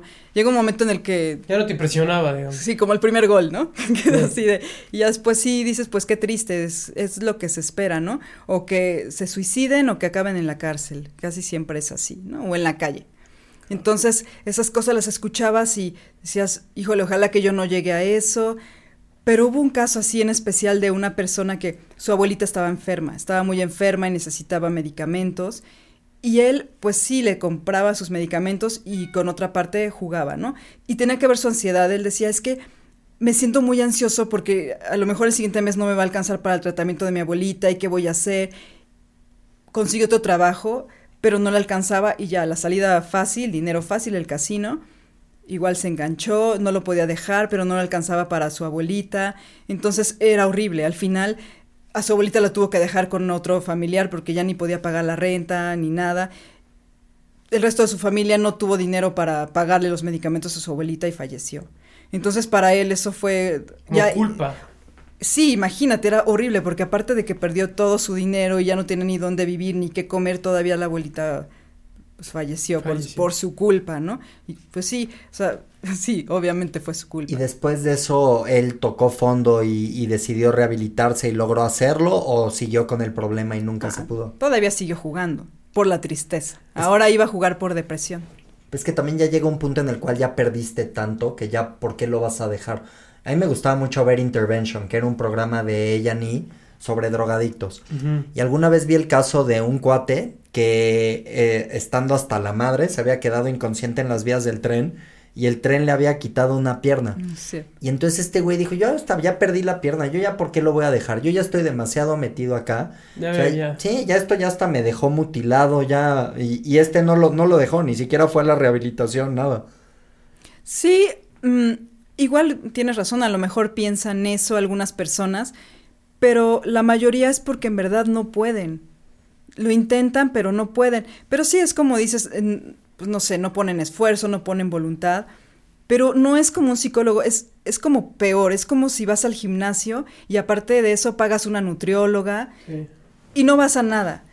Sí, no, si haces tres horas de cardio y el fin de semana te chingas tres litros de Bacardí, pues carnal, no, no vas a conseguir un, éxito. Claro, no, no es, no es porque eh, es muy difícil, o sea, sí entiendo que es muy difícil que sigas como esa rutina de ir al gimnasio todos los días o de, este, de cumplir la dieta al pie de la letra. A lo mejor un día, no sé, te comes un pastel y 10 hamburguesas porque en verdad es, no pudiste con la tentación. Pero al otro día... Regresas. Exacto, o sea, no es de que te quedas ahí, pues todo así de ya total, ya lo rompí y engordaré por siempre. no, o sea, otra vez te paras temprano, vas al gimnasio y sigues con la dieta. Así es como debe de hacer un jugador. Y aquí el problema es que, como te digo, ya no controlan sus emociones, recaen y entonces están tristeando como una semana y ahí ya no se levantan y, van a trabajar. Algunos sí, pero en general no. Y entonces van al casino otra vez porque te da esa emoción. Estás muy triste, pero viene ese shot de dopamina que te hace seguir yendo. Y, al final se vuelve todo un círculo. Es, es horrible. ¿Y cuánto, cuánto tiempo ya cumpliste sin jugar? Te digo que voy a cumplir siete años. Ah, siete años. Wow, no, pues ya. Ya estamos del otro lado, ¿no? Pues aún así hay, hay una persona en el grupo, bueno, ya no está en el grupo. De hecho, era uno de los, este, le llaman ahí. Espérate, que el gato puede tirar la luz. Le puedes. Mao. Mao. Mao. ya lo estaba viendo. Ajá. Ya, perdón. No, no. Discúlpalo, es un animal. Ya. Sí, pobre. continúa, continúa. Mao. Ya, ya se me olvidó. Ya. acuéstate, Mao. Acuéstate. Ven, Mao. Ya, Mao, estás destruyendo el flow de la conversación. Sí, Mao, vamos bien. Mao. Oye, ya, si quieres ya continúa. si lo veo otra vez. Es que ahí va. ¿Qué, ¿Va a brincar, güey? Pues yo creo. A ver. Hay que cargarlo. A ver, lo hago yo, Tú eres el bueno porque el Mao es el...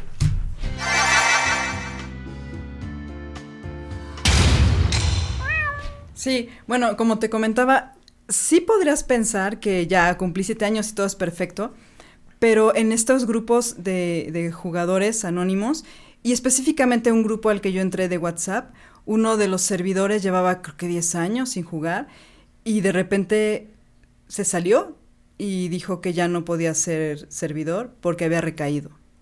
Uh. Entonces, y 10 años, sí, sí puede pasar. Pero ahí ese grupo sí era de puros jugadores, o sea, Sí. no había un drogadicto ni un alcohólico. ni- Puros jugadores. Entonces, bueno, que él aparte de jugador se volvió alcohólico, porque también tiene mucho que ver. Al final tienes esa adicción y casi siempre agarras a- alguna otra, ¿no? Entonces él era alcohólico, recayó y pues ya, se tuvo que salir. O sea que sí, sí Oye, pasa. hay, ¿sabes más o menos como si algún número de cuántos grupos existen en- de ayuda en la Ciudad de México, por ejemplo? Es que de jugadores anónimos no sé bien cuántos hay, Pero son pocos. son pocos, pero también hay clínicas. Yo conozco de tres clínicas. Te digo, el problema es que no, como no son expertos en ludopatía ni están especializados, los programas son los mismos que para las demás personas no te funciona al 100%, pero ellos eh, promocionan muchísimo, ¿no? Su programa, para, también para ludopatía. Y hay muchos grupos en Facebook y ahí mismo en esos grupos te ponen la liga de WhatsApp. O sea, sí, sí hay como mucha ayuda, pero el problema es ese. Las clínicas sí, y estos eh, grupos no, no cuestan, pero el problema es que crean los grupos y no hay como mucho seguimiento, sino crean el grupo y las personas hablan, eh, cuentan su historia y después cuentan cómo van recayendo, ¿no? Entonces, a mí lo que se me hace un poco triste es que sí te sirve escuchar la historia de los demás y cómo recaen, pero es muy triste escuchar que la mayoría de las personas solo van pues a que les den su pañito, ¿no? Y que los abracen y les digan, ya recaíste 10 veces, ya No perdiste tu familia, sí, ya tus hijos no van a la escuela. ¿Qué importa? Tú sigue adelante. O sea, es que sí, al final yo sé que vas a recaer. La idea es que no recaigas muchas veces. Pero imagínate que alguien está recayendo una vez por semana, ¿no? O una vez cada tres días, como, como he tenido a alguien en el grupo. Eh, pues es de, no, no, es- no estás recayendo, estás activo. Entonces, realmente no quieres dejar de jugar, solamente vas ahí a lloriquear, a, a decir, ay, voy, jugué, y todo el mundo, ay, pobrecito, y ya, o sea, solo van a eso, no van de verdad a... Y no ayuda, por ejemplo, de todas estas reacciones químicas que tú mencionas del cerebro, no ayuda a ir con un psiquiatra que te nivele ahí o te dé una pastillita que te ayude a pues a generar otro tipo de reacciones químicas en tu cabeza. Es que, no sé, es complicado. En algún momento platiqué con un psiquiatra y él me dijo, yo no trato a los ludópatas. Y dije, pero ¿por qué? Porque mira, te voy a dar una cifra, la verdad no me acuerdo cuál me dio, te voy a inventar, ¿no? Ujú. De 10.000 personas que son ludópatas, solamente 10 se quieren rehabilitar. De esos 10, 8 recaen. Uno se muere y el otro queda en la cárcel, ¿sabes? O sea, Wow. dice, obviamente hay, hay como raras ocasiones en que alguno sí, sí se llega a rehabilitar, sí, pero en general no, entonces a mí no me gusta tratarlos. Y los únicos medicamentos que se les pueden dar, a lo mejor si tienen crisis de ansiedad, pues un ansiolítico. O quienes están eh, deprimidos, que les da depresión por todo esto, también, ¿no? Pero en realidad es como es algo que te creó tu mente y es algo que tú hiciste con tus propios pensamientos, con tus propias rutinas. O sea, imagínate que ya ahora tu cerebro está acostumbrado a esa parte de, la recompensa, ¿no? Ese sistema de recompensa. Entonces, ya, ya su estructura, tu estructura cerebral se movió, se cambió de tal forma que tu cerebro nada más actúa así. Y lo único que puedes hacer para revertirlo es tener otro tipo de pensamientos, tal cual reprogramar tu mente. Entonces ahí no, no es medicina, sino es más bien como terapia. Y con eso, como terapia conductual para que tú lo puedas lograr. Y lo que tú haces es eso, que reprograman la mente y también está relacionado entonces con la hipnosis. Sí, sí, hay diferentes, te- hay diferentes técnicas, está la hipnosis, Ajá. también hay, hay coaching mental Ajá. y hay, después de que, de logras estar en abstinencia, que es más o menos, te digo, seis meses, a partir de ahí ya puedes empezar a, a trabajar, a llenar ese vacío, ¿no? Para que logres tener ya lo que es salud completa, porque la salud no nada más es la carencia de alguna enfermedad, sino la salud es que estés bien en todos los aspectos de tu vida. Entonces ahí te damos estrategias para que puedas llenar ese vacío sin que recaigas en el juego. Oye, ¿y en México tú, este trastorno mental, lo ves en crecimiento? ¿O lo ves que se está controlando cada vez más? No, imagínate, está peor. Actualmente, ve, en todos los partidos de fútbol salen los comerciales, ¿no? De los casinos y para que hagas tanto casinos como para apuestas, sí, y por aplicación. A partir de la pandemia se disparó porque entonces la gente no tenía nada que hacer o estaba muy ansiosa y ya había un montón de apuestas por internet, eh, también en los partidos, o sea, era muchísima información para que jugaras. Entonces creo que está peor, ¿no? Claro. Bueno, hasta un estadio con el nombre. Pero es que, es que antes ni siquiera había apuestas legales en México. A mí me tocó cuando iba como en la secundaria que abrieron el Jack. Ah, que era como ah, bingo. Y eso era como algo ya parecido a esto. Pero cuando tuvimos nosotros también una llamada telefónica, o sea, tú me contabas pues que creo que lo comentaste un poco también al principio del programa, que también jugar al melate es como eh, tiene el, mismo tipo de, de, cualidades que tienen las apuestas en las que tú estabas. Cuando hablamos por teléfono también me, comentabas los, los juegos con el celular que tienen microtransacciones. Eh, ¿Nos puedes platicar un poco de esto también? Sí, bueno, ya pobre de mi exnovio, ¿no? Le estoy...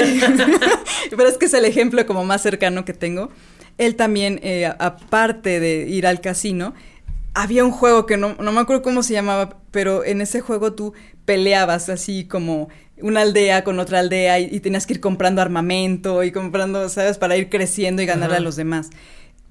Jugaba todos los días, o sea, él se despertaba y lo primero que hacía era prender un cigarro, este, pedir un café y le traían su café y estaba ahí con el café y el cigarro jugando. Se levantaba súper temprano, bueno, temprano para mí, se levantaba a las 6 de la mañana a jugar. Entonces, o sea, era real. Y de repente veía el reloj y decía, son las 8 de la mañana, ¿por qué no me dijiste? yo, pues, o sea, ¿cómo? Estás en tu aldea. Ah, sí. Estás peleando, no te puedo interrumpir. Exacto.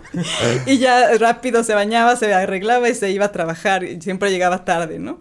Sí. Entonces, sí, era horrible. Pero en algún momento le dije, a ver, estás siendo adicto de esto, es mejor que ir al casino.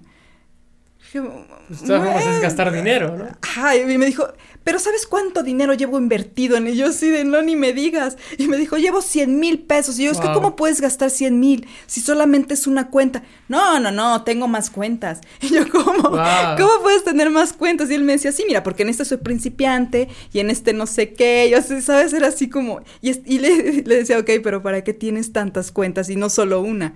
No, porque en estas de principiante puedo ir vendiendo no sé qué y con eso le regalo también aldeas y crezco la grande. O sea, tenía sus estrategias también, ¿no? Pero de ahí no ganaba dinero él. No, no, no. Es nomás todo es digital ahí, o sea, es nomás y sí tenía una aldea muy chingona. era muy bueno, era muy bueno jugando. Entonces también era como chef, su aldea piterísima. Es bueno en las, aldeas y el chef, chef aldeano. Sí. Está bárbaro ese muchacho, ¿eh? Órale, no, está cañón. Oye, y eh, el programa este que tú tienes, eh, ¿dónde la gente lo puede encontrar? ¿Cómo te pueden buscar en redes, sociales, en internet? Ahorita estoy en, en, bueno, justo apenas estamos ya empezando a, este, a promocionar bien, porque me di cuenta que hay muchísimas personas. Es muy difícil eh, que alguien lo, lo, diga. O sea, de hecho, eh, las estadísticas son que en el mundo hay entre 3 y 5% de, de personas ya adictas al juego. Y esos solamente son los que lo confiesan, ¿sabes? O, los que se dan cuenta o los que ya lo aceptan. Pero hay una lista negra enorme donde hay muchísima gente jugando. Hay algunos países en Latinoamérica que puedes encontrar una máquina tragamonedas en cada esquina. Obviamente, como legalmente está prohibido, entonces lo meten en, en algún bar. Como hay un montón de bares, adentro está la máquina. Entonces, la cantidad de jugadores es mucho más, pero no lo dicen. Y no hay algo que, los ayude. Entonces, como yo solo puedo atender a poquitos porque yo tengo un trabajo, decidí mejor ya poner bien una clínica, empezar a promocionarla, tener mucha gente para que me pague a mí un sueldo, porque yo no puedo salirme de trabajar y hacerlo de forma gratuita. Tengo que vivir, tengo que pagar mis deudas del juego. Entonces, este, ya la idea es empezar ya a poner bien la clínica, atender a muchas personas. Y ahorita lo único que, eso tiene poco tiempo que ya decidimos hacer como bien. Ya hablé con los coaches, tengo otros dos más. Y estamos, este, te digo, todavía estoy en pláticas. Y apenas entonces estamos haciendo todo, ¿no? En, la página de Facebook, Instagram, TikTok, eh, la nueva aplicación que se llama Crooked Treats, YouTube. Entonces ahorita nos pueden encontrar en, en cualquiera de esas, ¿no? Bueno, en ¿Cómo- YouTube pero cómo lo estamos encuentran? Se llama Levenfrey la clínica. Ah. De hecho, originalmente se llama Liebenfrei porque es este en, en alemán, que es eh, vida libre, es lo que significa, ¿no? Ajá. Pero todo el mundo le va a decir Levenfrey porque pues está escrito así, ¿no? Sí, sí, sí. Entonces, así, lo puedes buscar así, levenfrey.com, ya tenemos también la página, y si no, en cualquiera de las redes. Y ahí es donde eh, anuncio los eventos que va a haber. Por ejemplo, este próximo jueves tenemos un webinar. Ahí les voy a enseñar la forma, la- el método exacto para dejar de jugar, que es el que yo utilicé. Y después de eso les voy a decir lo que ofrece el Eventbrite, porque si ellos quieren inscribirse en el programa, es tal cual todo lo que les mencioné. Si ellos Pero no tienen dinero o prefieren... ajá. Sí, sí, sí, es mucho más profundo, ¿no? Y si no, pues ellos lo que pueden hacer entonces es buscarlo por su lado, ¿no? Por ejemplo, en España tienen un programa de salud y ahí ellos también se inscriben para que puedan, este, eh, tener como a su terapista, ¿no? Y también hay algunos grupos, entonces muchos se meten al grupo y, y se y van con, con el terapista y terapeuta y ya, ¿no? Pero aquí nosotros lo que hacemos es, sí damos, eh, tenemos al grupo, es el grupo de WhatsApp, el grupo es 24/7, como tenemos a muchas personas de muchos países, entonces no importa el horario. Si un día tú te sientes ansioso, escribes en el grupo, quiero jugar, y siempre alguien te va a contestar. Ajá. Yo ¿Cuánta trato de gente estar... tienes en el grupo ahora? Ahorita en este grupo eh, empezamos 21 personas y ya nada más somos 14. Ok, Algunos se han ido porque no aguantan la presión ajá. Y a un par yo he corrido. Entonces, ¿Por qué no puedes llegar a correr? porque no cumplen las reglas, ¿no? Y las reglas, o sea, ni siquiera son reglas así como muy difíciles. O sea, las tres reglas básicas es la primera, participar en el grupo. ¿Para qué quieres? Y hay muchos grupos así, silenciosos. Sí. O sea, imagínate, para qué quieres un grupo de 150 personas donde nadie habla, ¿no? Entonces, la idea es participar. La otra es asistir a las juntas. ¿Cómo te puedes recuperar si no te conectas a una junta? Entonces, en esas juntas, aparte de que aprendes de tu enfermedad, te puedes expresar lo que le llaman tribuna, que está tal cual en los alcohólicos anónimos, que tú hablas, te expresas, dices lo que sientes, gritas, lloras y, y eso ayuda también a que los demás se enteren. Eso es como una hora, o dependiendo del número de personas que se conecten, y el resto de la hora es que conozcan su enfermedad, que sepan todo el daño que les está haciendo. Muchas personas dicen que no son ludópatas, o muchos dicen que sí, ahí descubren que en realidad no lo son. Entonces es eso, aprender de su enfermedad, los daños que hay, todo, todo lo demás, y también la forma en la que les vamos a ayudar con esas estrategias para que lo logren. En muchas ocasiones se hace también eh, terapia grupal, que es igual así, una sesión de hipnosis, pero grupal, que también les ayuda a ellos y tienen su sesión uno a uno. como les decía, para, como son personas de muchos lugares de, del mundo, entonces hay muchos horarios para las juntas, para sus terapias grupales y también la terapia uno a uno, que se divide en dos. La primera parte de esa terapia son seis sesiones para ayudarte con la abstinencia. Después de que ya lograste esos seis meses, entonces hay otras seis sesiones más en la que vas a descubrir qué es lo que te hace jugar ese motivador y, y, eh, van a trabajar con él para que ya cuando tengas una situación que te provoque eso, no vayas a jugar, ¿no?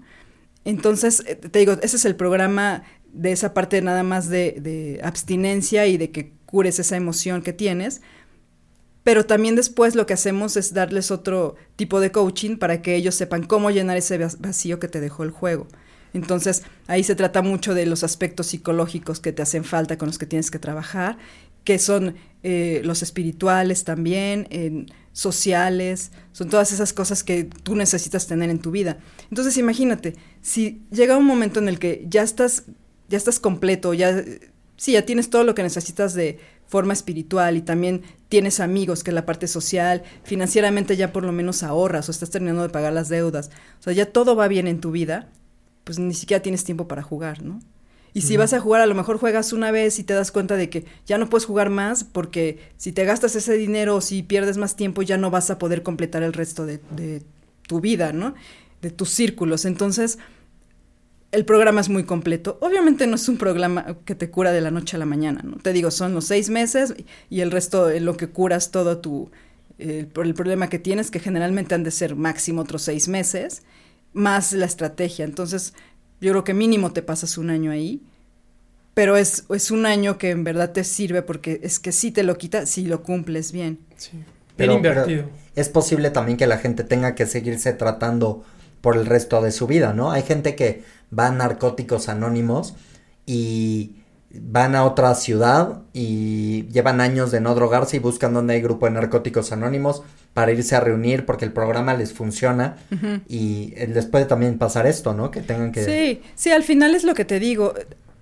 No sé, de estás en riesgo, sobre todo porque a lo mejor de repente tienes algún problema en el trabajo y no quieres saber del trabajo, te, te quieres olvidar de él, entonces ya no tienes como esa esfera, ¿sabes? O tienes muchos problemas en el trabajo, ya no estás bien, ya no tienes bienestar y salud en esa parte. Te digo, como estás mal en el trabajo, como tienes problemas, quieres olvidarlo y para llenar ese vacío puede ser que a lo mejor te metas más con tu familia o salgas más con tus amigos, pero muchos se van a lo que conocen y que tu cerebro reconoce que te va a dar luego luego bienestar, que es el juego. Entonces es ahí donde si estás yendo a los grupos sí te puede ayudar. Pero es porque no trabajaste en ti. O sea, al final todo es mucho trabajo. El programa no es mágico. Claro. Sí te tienes que esforzar. Tal cual se te dan todas las herramientas, hay apoyo. Como te decía, 24/7. Aquí no tienes un padrino, tienes en mi grupo ahorita que son 14 personas, tienes Hay 14. 14 padrinos, porque siempre te contesta alguien. Si recaes, depende, a veces sería, depende de cómo, la forma en la que hayas recaído o la razón. Sí, eh, muchos apoyan y tranquilo, aquí estamos, ¿no? Pero hay otros que recaen varias veces y es de, a ver, ¿a qué estamos jugando? ¿Quieres volver a fastidiar a tu familia? Y sabes, porque no puedes abrazarlos a todos, Sí. porque si no hay, o sea, hay, hay gente que ni siquiera le importaría, ¿no? Hay niveles, ¿no? Exacto, hay niveles. Y tiene, en lo que comentabas, también hay gente que sí se puede recuperar al 100%, que sí logran revertir todo ese daño que le hicieron a su cerebro, pero hay gente que no. Entonces, lo más que se puede, pon tú sería un 80%, pero el restante pues sigue ahí, Claro. porque se hicieron un daño muy profundo. Claro, obviamente antes de entrar a la clínica sí se les hace una entrevista Ajá. para saber cómo están mentalmente, ¿no? Yo no, no soy psiquiatra, pero pues con ciertas preguntas que me ayudaron a, a- para hacer ese cuestionario, ahí sabes si realmente sí son ludópatas o si tienen algún otro problema. Y yo tuve a una que ella, según era ludópata, pero en realidad tenía como un tema psiquiátrico. Este, no, no sé bien qué era, pero sentía que todos la perseguían y, y ¿sabes? Y, Como no de persecución. Ajá, era- yo creo que un tipo de psicosis. Entonces en la entrevista pues sí sacaba cosas raras, pero yo dije, ah, bueno, debe de haber mucho problema. Y estando en el grupo fue nefasta su, su estancia ahí. Ella terminó saliéndose, luego suplicó que la regresáramos, la regresé, pero empezó a escribirle a los compañeros y la terminé sacando, porque sí, le hacía mucho daño. Causó mucho conflicto ahí y ahí fue cuando se salieron cuatro personas. Entonces dije, no, o sea, ella no puede estar aquí, ¿no? Claro, claro. Hay que cuidar la salud del grupo también. Sí, Claro, y aclarar también una cosa, que esta cosa de la hipnosis está, tiene estudios científicos Sí. de la eficacia que tiene. Sí, Eh, acaba de venir un cuate que se llama John Milton a grabar acá, que es como un hipnotista así muy cañón. famoso. Y yo estuve leyendo del tema antes de que él viniera. Por ejemplo, esto de dejar de fumar con hipnosis tiene mejores este, probabilidades Resultados. que tú dejes de fumar cuando lleves estos cursos de hipnosis que todos los tratamientos con los que tú reemplazas la nicotina. Los Pero, parches. y- Sí. o sea, el 50% de la gente después de dos meses no ha regresado a fumar. No quiere decir que no van a volver a fumar, pero tiene una eficacia por encima de medicamentos.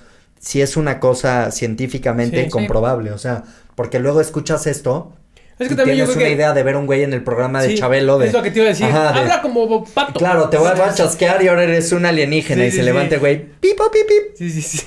Habla como así no robot. es, ajá, no, no, que es eso es puro show. De hecho, sí se podría, sí podrías así duerme y en ese momento dormirte, Ajá. pero no cualquier persona. Y ahorita ¿sabes? sí, güey. No, no, no, no. Hay un trabajo detrás, ¿sabes? Sí. es Claro. como primero ir, o sea, no sé, que aprendas a entrar en trance, después empezar así a aplicar algunas técnicas para que llegue el momento en el que cuando tu cerebro sabe, ¿no? Que cuando hay un chasquido tienes que hacer determinada cosa o que una palabra te provoca hacer alguna cosa, ¿no? O sea, sí se puede, pero es un trabajo, o sea, lo trabajas un rato y después ya lo haces. Y a pesar de todo, a pesar de toda la técnica y todo lo que hagas, hay cosas que te ponen a hacer que si tú no lo harías consciente o que si va en contra de tus valores no lo harías, ¿no? Entonces, Ujú. por ejemplo, a mí me quisieran poner a lamer el piso, pues yo no lo haría porque ni siquiera lo haría en mis cinco sentidos y no, no lo haría. Entonces también, no sé, todo lo demás es show, en realidad eso no pasa, Sí, sí, sí. pero sí te ayuda mucho, porque entonces hay algunas formas, con lo, con lo que te acabo de contar, ¿estás de acuerdo que así funcionaría? Claro. Porque te, de tal, trabajan de tal forma con tu cerebro que si sientes algún estrés o alguna ansiedad o algo, pues hay ciertas cosas que puedes hacer, ¿no? Sí. No sé, a lo mejor alguna palabra o algo que te ayuda a tranquilizarte y ya, ya no jugarías. Te quita la ansiedad o... O sea, sí te ayuda muchísimo, la verdad es que sí te ayuda. Tal cual como dices, no, no es para siempre, pero sí ayuda muchísimo. Después tienes que estar reforzándolo. Pues, pues sí, di- digo, si alguien que nos ve tiene algún problema, pues busquen estos grupos de Claro, si, ayuda. si tienen adicción a las apuestas, si tienen una aldea digital en la Sí. cual se han gastado. Si su novio les digo que es chef y cocina Ah, feo. Si no paran de jugar al melate, Sí, este, y si les ha afectado la vida, ¿no? También, pues ya ¿no? que hay un lugar donde se pueden tratar. Si ya andan ahí empeñando cosas para jugar, no, pues ahí busquen los grupos de, de, de apoyo, de, pues no sé, estos grupos que te pueden ayudar a, a quitarte esta, este trastorno mental. O controlarlo, controlarlo, más bien, Sí, controlarlo. ¿no? Perfecto.